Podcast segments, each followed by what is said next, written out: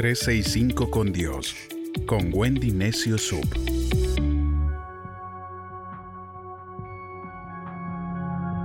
...16 de septiembre... Proverbios 16.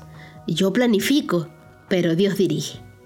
Versos del 1 al 4 de Proverbios 16 nos dice, el hombre propone y Dios dispone. El hombre piensa que es justo lo que hace, pero el Señor juzga los motivos. Pone en manos del Señor todo lo que haces y tus planes tendrán éxito. Toda obra del Señor tiene un propósito. Hasta el malvado fue hecho para el día del desastre.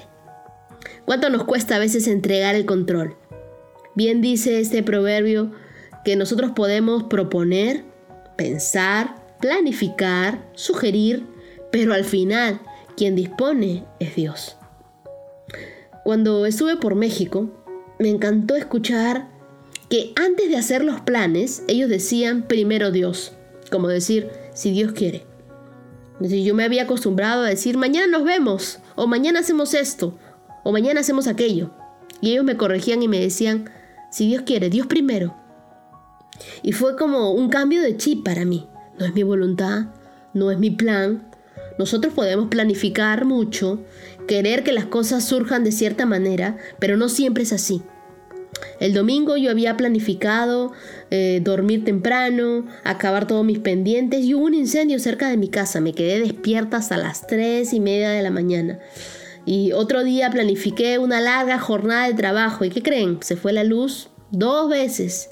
Y yo pude haber propuesto hacer muchas cosas y tenerlo todo agendado, pero finalmente es Dios quien dispone. No es mi ruta, es su camino. No es mi voluntad, es su voluntad. No es mi tiempo, es en el tiempo de Dios.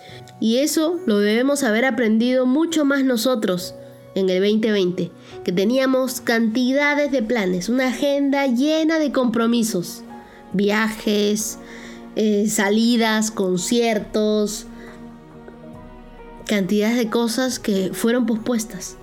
Si tú recibes un informe médico, o pierdes un cliente súper importante, alguien trata de hacerte ver mal, es fácil alterarse, ¿no? Y pensar que tengo que hacer algo para aclarar las cosas, voy a corregir a esta persona, necesito obtener un segundo trabajo, nunca voy a lograr nada sin este cliente. Y el tiempo lo es todo, ¿no? Algo que debemos aprender a hacer es pacientes y permitir que sea Dios quien abra las puertas. Quizás tengas que llamar tengas que forzarte y soy de las que creen que hay que ser enérgica y perseguir los sueños, pero no tenemos que forzar las puertas para que se abran. Si permanecemos pacientes y esperando en los tiempos de Dios, Él concederá los deseos de tu corazón. El verso 7 dice, cuando el Señor le agrada la conducta de un hombre, hasta con sus enemigos los reconcilia. No tomes el asunto en tus propias manos. Si permites que Dios sea tu vengador, Él producirá justicia y te ascenderá delante de aquellos que intentaban hacer que te veas mal. Puede que tengas personas con las que estás en desacuerdo. Puede que tengas un compañero de trabajo o un familiar que guarda rencor contra ti. Quizás hayas hecho todo lo posible por ser amable, respetuoso y actuar hacia ellos de modo contrario al que ellos vienen demostrando. Y quizás cuanto más amable seas, más odiosos son ellos. Te resulta fácil estar amargado contra ellos, pero no te hundas hasta su nivel. Sigue haciendo lo correcto. Dios es un Dios de justicia y sabe cómo cambiar los corazones de las personas. Puede que te tome una semana, puede que te tome un año, o 25 años, pero Dios promete que un día aquellos que te hicieron daño vendrán a pedirte perdón. El verso 9 dice, el hombre hace planes, pero el Señor es el que dirige sus pasos.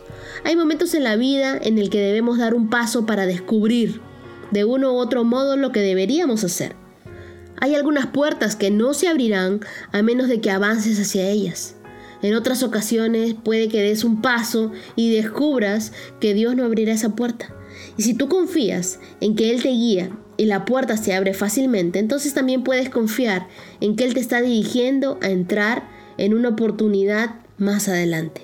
A veces la única manera de descubrir la voluntad de Dios es practicar y dar un paso y descubrirla.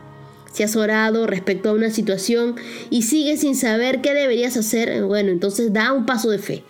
Podemos quedarnos delante de una puerta automática en un supermercado mirándola todo el día, pero no se abrirá a menos de que demos un paso y eso va a desencadenar un, mecanismo. Y así también nosotros debemos confiar en Dios, dar el paso y comprobar si esa puerta se abre. El verso 24 dice, las palabras amables son como la miel, endulzan el alma y dan salud al cuerpo.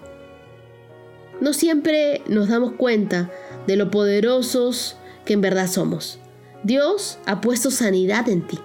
Tus brazos pueden hacer que la gente mejore. Tus palabras amables pueden poner a las personas de vuelta sobre sus pies. Hay milagros en ti que están por suceder. Una llamada, el llevar a alguien, en invitar a alguien a cenar, en alentarlos en sus sueños. Algunas personas solo necesitan saber que crees en ellos y escucharlos decir, eres maravilloso, vas a hacer grandes cosas, estoy orando por ti. Aquello que te puede parecer simple o normal, algo intrascendente, se vuelve algo extraordinario cuando Dios sopla en ello. Puede dar vida, puede ser un detonante para la bendición de vuelta. Así que el día de hoy decide ser de bendición. Decide planificar las cosas en el tiempo de Dios. Sujetarte a lo que Dios dispone, no a lo que tú has propuesto, sino déjate guiar y conducir por Dios todo el tiempo.